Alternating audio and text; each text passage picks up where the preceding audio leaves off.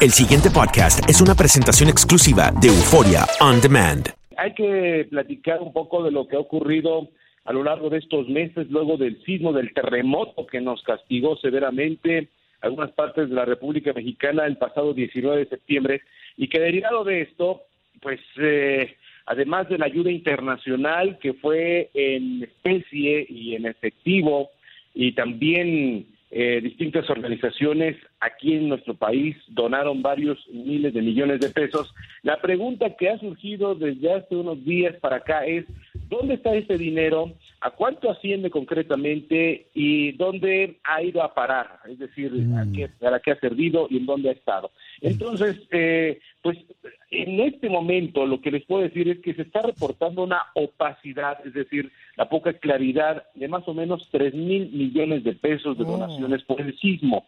No hay una rendición de cuentas adecuada sobre dicho monto millonario y el dinero no se encuentra concentrado en ningún sitio en particular.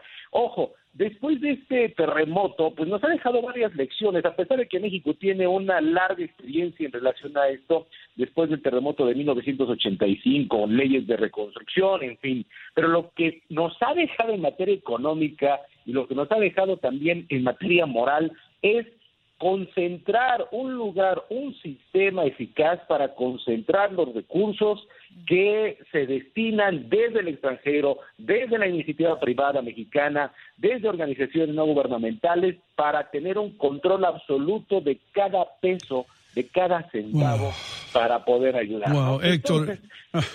Héctor, perdona que te, perdona que te interrumpa, hermano, pero, pero me revuelve el estómago pensar en esto porque a, este nivel del juego estamos en el 2018 y no hay una organización eh, que se dedique a regular esto para que no haya ningún tipo de problema. Eh, alguien que está, ¿qué tú crees que ocurre cuando las personas que donaron dinero, cómo tú crees que se sienten esas personas? Ah, eh, esto influye mucho en, el hecho de que si hubiese o si hubiese otra catástrofe de esta índole, las personas no van a donar, no van a levantar el teléfono y decir yo dono 20 dólares? Absolutamente que sí. Por cierto que hubo varias organizaciones que hicieron este enlace entre Estados Unidos y México para poder ayudar desde distintos lugares de la Unión Americana a sus familiares afectados aquí en México. E, eso absolutamente puede ocurrir, que se desincentive esa, esa posibilidad de ayuda. Ahora, hay esfuerzos, hay esfuerzos para poder concentrar lo donado. Por ejemplo, el, uno de los hombres más millonarios o más ricos del planeta, pues está en México, que se llama Carlos, Slim, que ustedes conocen muy bien, efectivamente. Bueno, pues él a través de su fundación Slim, pues reunió varios miles de millones de pesos y días después del sismo citó una conferencia de prensa y dio detalles de cuántas personas, a cuánto asciende todo lo donado y a dónde se iba a dirigir. Eh, son algunos de los esfuerzos que les comento, pues se ha dado para dar cuentas de esto. Hay otros, hay otros eh, organismos que no lo han hecho así y no podemos, como medios de comunicación o periodistas, obligarles para que sean lo suficientemente claros. Eso pasa por un lado. Ahora, les tengo otra información relacionada a esto rápidamente, que seguramente les va a dejar con el ojo cuadrado, como decimos en México, que es eh, eh, eh, hay artistas y hay gente famosa en México que anunció en su momento que iba a donar varios miles de pesos, pero resulta que no nos han dicho si ya lo hicieron, a dónde lo hicieron y a qué fueron destinados. Entonces, se cree en México que pues alguien aprovechó pues el uso de redes sociales y que se les hizo muy fácil anunciar donativos, pero resulta que nunca desembolsaron el dinero. Eso es parte de lo que nos encontramos ahora. Y lamentablemente, Héctor, en, muchos episodios eh, pasa eso, ¿no? No solamente con el caso de México, sino con muchas desgracias naturales que han dejado tanto damnificados y afectados y que pues se aprovechan muchas personas con nombre para hacerse su propia publicidad y decir yo doné tanto y nunca se sabe a dónde y cómo hizo la donación. Pero de manera específica, México, eh, ¿dónde recae la ayuda o la necesidad de ser ayudado? Más que todas las infraestructuras o en casos de damnificados? ¿A dónde se necesita más la fuerza de la ayuda? Bueno, en este momento ya no se requiere la ayuda. En este momento es distribuir mejor la ayuda para que pueda ser más eficiente. pero todavía hay afectados, ¿no? O sea, el dinero está, pero todavía no se distribuye. Así es. O es lenta la reconstrucción. en donde concretamente en los estados de Chiapas, en los estados de Morelos, en estos estados en donde pues fue más fuerte la afectación, se cayeron escuelas, hubo afectaciones en hospitales, hubo gente que se quedó sin casa completamente y ahí es donde la ayuda ha fluido poco a poco. En este momento ya no se requiere ayuda internacional, ya no se requieren más donaciones, se requiere que fluya de manera más efectiva este punto. Ahora, les voy a contar otro elemento que ha surgido en medio de todo este tema de los donativos.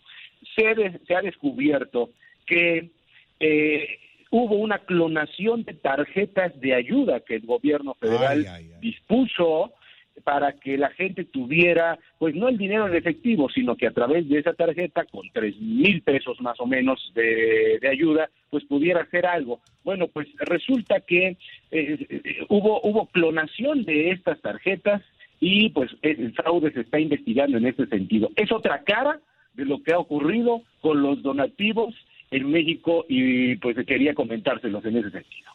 Tengo una pregunta para ti, eh, Héctor. A, ¿Cómo está la tasa del dólar eh, con relación al peso mexicano? Bien, estamos a 19 pesos por un dólar, 19 por uno. Mm. Eh, eh, estos, esto, este dinero en efectivo, este cash, que han recibido como parte de donaciones, ¿a cuánto asciende según los cómputos finales? Ay, bueno, pues en este momento no tengo la cifra concreta, no quiero dar una cifra que sea incorrecta, no sería responsable de mi parte, pero créanme que en relación al, a, la catástrofe en distintos lugares de la República Mexicana, incluido la Ciudad de México, el Estado de México, el Estado de Morelos, eh, Michoacán y, eh, perdón, Chiapas y Oaxaca, pues eh, la ayuda más o menos está equilibrada a la cuantificación del desastre. Eh, son varios millones de dólares poniéndole en ese sentido, pero el punto aquí es que no eh, hay donativos que todavía no están no están eh, muy claros si es que se hicieron o en dónde están y si están ¿por qué no fluyen como deben de fluir? La ley en nuestro país no está ayudando mucho para obligar a esas entidades a ser lo suficientemente transparentes y de ahí que pues pueda ser eh, y que pueda fluir de manera de manera efectiva, ¿no? Ya. Bueno, pues eh, eh, estos son problemas que ocurren en todos los países latinoamericanos a través de la historia. Hemos visto que esto, yo no sé cuándo vamos a arreglar el problema. Y, y tú sabes que por eso es que nuestra compañía Univision tiene por religión decirle a todo el mundo donen a la Cruz Roja. Eh, y no permitimos que anuncie eh, ningún tipo de, organización aquí que están recogiendo esto. Están, y no es porque la mayoría no sean honestas, sino porque ocurren estas situaciones donde el dinero, la ropa, en muchos, eh, muchos casos no llega a las personas, a los damnificados, a los que los verdad, de verdad necesitan la ayuda. Ese es el problema. Sí, sí, sin duda. Ahora, les voy a contar algo de manera muy particular. Eh, yo personalmente he entrevistado a los responsables de Cruz Roja para decirles, oigan, ¿por qué no hicieron lo mismo que Carlos Slim, el hombre, uno de los hombres más millonarios del planeta, para ser transparentes? Les cuesta trabajo, ¿eh? Les cuesta trabajo incluso a la Cruz Roja ser transparentes y decir, fulano de tal, eh, eh, con nombre y apellido, con pesos y centavos o con dólares y centavos de esos dólares han, han donado en este sentido y va dirigido a tal lugar. Entonces, em, el tema de la transparencia es un asunto que incluso la Cruz Roja mexicana, no sé si la Cruz Roja Internacional, no sé si de otras Cruz Rojas de otros países sean lo mismo, pero dar cuenta de cada centavo les cuesta mucho trabajo. Porque debe, debe haber un, organismo de fiscalización y, y que haga una auditoría sobre aquello que, ha sido que haya sido donado en naturaleza o en efectivo. Ahora, se, da una situación y tú aclarabas muy bien. Hay gente que hace promesas y la promesa se anota. Fulano de Hino Gómez, cinco mil dólares. Y entonces está aquí Está en papel. Pero, en realidad tú no has dado nada. Pero después yo me arrepiento, o tuve un problema, o el hijo mío necesitaba la plata. Lo que en Puerto Rico pasó eso. Para figurar. también, exacto. Y, no has dado nada. Sin embargo, está en el papel. Otra, otra cosa es eh, Héctor, que mucha gente se queda anónima. No, yo quiero hacer una donación, pero yo no quiero eh, dar nombre ni nada. Entonces queda en el aire. Bueno, eso ocurre también. Está bien, pero esas donaciones privadas tienen que ir a un organismo que sea el que distribuya esos recursos, ¿no? Claro. Es decir, eh, eh, eh, por supuesto que alguien si va a donar un millón de dólares, este quiere saber en dónde quedó su dinero, por supuesto, y lo va a hacer con alguien que sea lo suficientemente transparente. Aquí en México está haciendo, se está haciendo este esfuerzo de varias organizaciones no gubernamentales responsables que están reuniendo a cada entidad de gobierno o no de gobierno para que pueda Héctor, decidirse. Héctor, antes, antes, de irme, hermano, quiero que des tus redes sociales para aquellas personas que se quieran enterar más de lo que está sucediendo en México, puedan hacerlo. Por supuesto que sí, con mucho gusto. A través de Twitter, arroba Jiménez Landín, a través de Facebook, Héctor Jiménez Landín. Queda pendiente el caso de la de la injerencia rusa en México en la elección, ya después lo platicaremos. Muchísimas gracias, eso está, está caliente, eso y también en Colombia. Ya regresamos con más aquí en Buenos Días América. Muchas gracias, Héctor Jiménez Landín. El pasado podcast fue una presentación exclusiva de Euphoria On Demand. Para escuchar otros episodios de este y otros podcasts, visítanos en euphoriaondemand.com.